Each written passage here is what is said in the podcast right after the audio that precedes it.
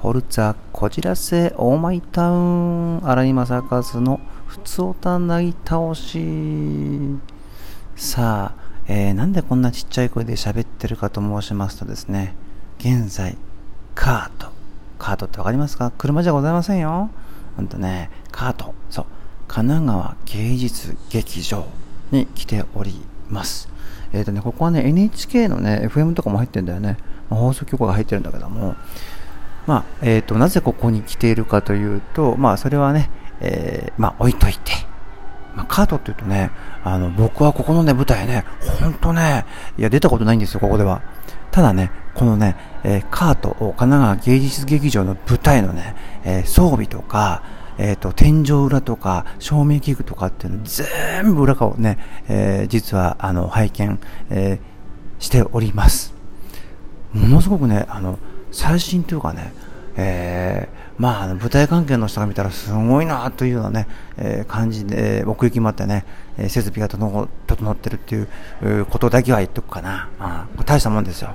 まあ、そんなことはさておきだね。えー、普通歌投げ倒しいきましょう。こんにちは。あ、ちょっとうるさいでしょ？これね、NHK のね、放送がね、えっ、ー、と、ガンガン入ってきてるから、まあ気にしないでいきましょう。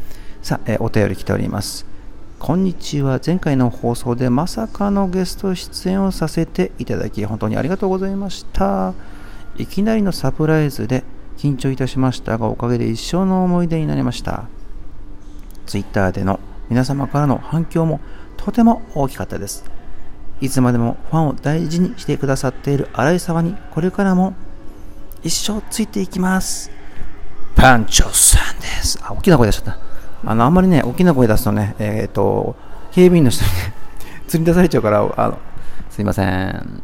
ということでね、えっ、ー、と、この間ね、えー、街のね、街月間でね、えー、パンチョスさんね、お会いして、こう、いきなりね、ラジオ出演していただいたんだけどね、えありがとうございます、こちらこそね。